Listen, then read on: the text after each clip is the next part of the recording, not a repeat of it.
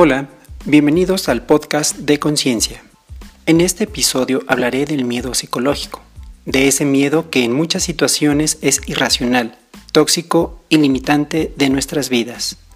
Mi nombre es Andrés Bautista. Comenzamos.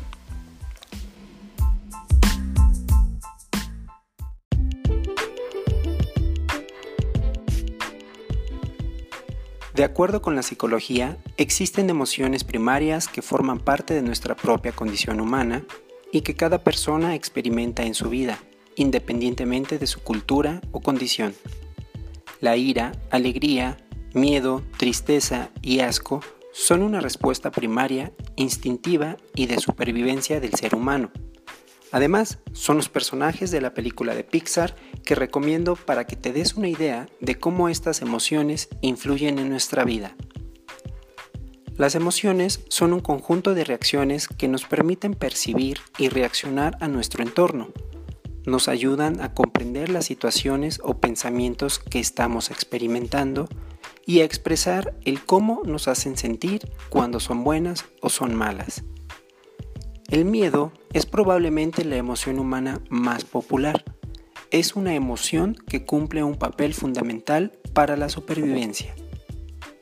Se trata de un mecanismo de adaptación para reaccionar rápidamente a situaciones que consideramos peligrosas o de amenaza para nuestra vida. Nos ayuda a alejarnos de un suceso para el cual todavía no estamos preparados.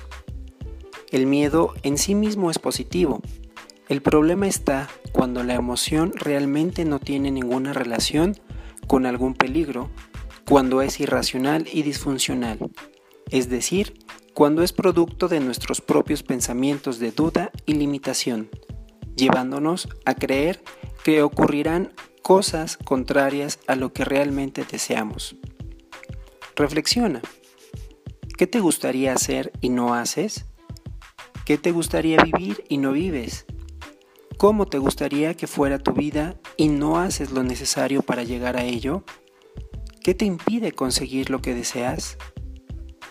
Nuestra felicidad y bienestar depende de las decisiones que tomamos en nuestra vida, de cómo interpretamos lo que ocurre y en gran medida de cómo reaccionamos ante el miedo.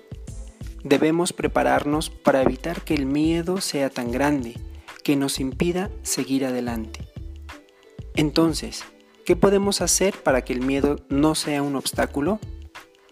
Primeramente, acéptalo, no lo niegues. Es importante ser conscientes de que el miedo es simplemente una emoción. No deberíamos considerarlo como algo negativo, ya que sentir emociones es parte de lo que nos hace humanos. Si no aceptas que tienes determinado miedo, difícilmente podrás ponerle fin. La clave es el autoconocimiento Obsérvate y reflexiona en qué se basan tus miedos, cuáles son las creencias que lo generan, a qué experiencias del pasado los asocias. Reconoce tus miedos y enfréntate a ellos. Pregúntate, ¿estás en peligro real? ¿En verdad ocurrirá algo tan malo? ¿Qué pasaría si decides afrontarlos? ¿Cómo te sentirás si no lo haces? ¿Y qué ocurrirá si no lo haces? Responde este tipo de preguntas que te prepararán para el siguiente paso, la visualización. Imagina el momento o situación sin el miedo. Visualiza con una gran cantidad de detalles, procurando que se involucren todos tus sentidos. Percibe las emociones y sensaciones agradables que sentirías sin el miedo. Enfócate en todo lo positivo que ocurre en ese instante. La visualización funcionará porque el cerebro no puede diferenciar o distinguir entre lo que es real y lo que es imaginario. Finalmente, relájate, respira profundo y actúa. Exponte a la situación temida. La técnica conductual por excelencia para superar los miedos irracionales es la exposición, es decir, estar cara a cara con el miedo y tomar acción, hacer eso que tanto temes. Esta técnica es eficaz frente a los comportamientos evasivos, muy característicos en la ansiedad y las fobias. Su objetivo es impedir que la evasión o escape sea una señal de seguridad. Entonces, si afrontas de forma regular una situación que compruebas que no es perjudicial para ti, tu reacción emocional de evasión será cada vez menor. Serás capaz de afrontar la situación temida. Tu autoestima se irá reforzando y aprenderás a convivir con tus miedos. Sé optimista ante la adversidad a tus creencias y a las consecuencias de toda situación.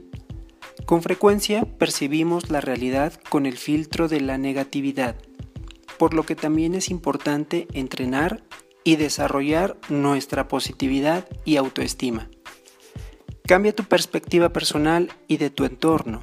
Desarrolla tu bienestar y calidad de vida mediante el fomento, estímulo y potencialización de los aspectos positivos. El optimismo tiene que ver con una manera de pensar. Es un hábito de la mente que nos permite proyectar una visión positiva del futuro. Para desarrollar esta habilidad tenemos que aprender a retar nuestros pensamientos automáticos y a construir explicaciones realistas que aporten a nuestro bienestar.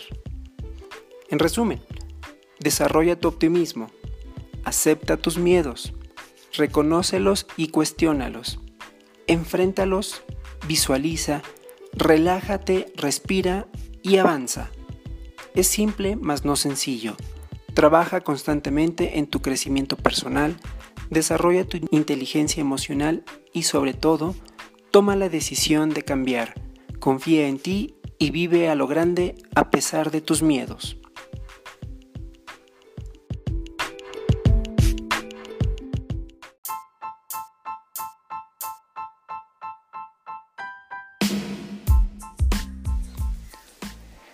Pues bien, eso es todo por el momento. Espero que esta información te ayude a conocer un poco más de ti. Toma conciencia de que los miedos autogenerados te desafían a ir más allá de ti mismo. Como dice el autor Jack Canfield, todo lo que deseas está al otro lado del miedo. Así que solo hazlo. El éxito comienza al dar ese primer paso. Si te gustó este episodio, compártelo y envíame tus comentarios de conciencia por un mundo mejor. Mucho éxito y hasta pronto.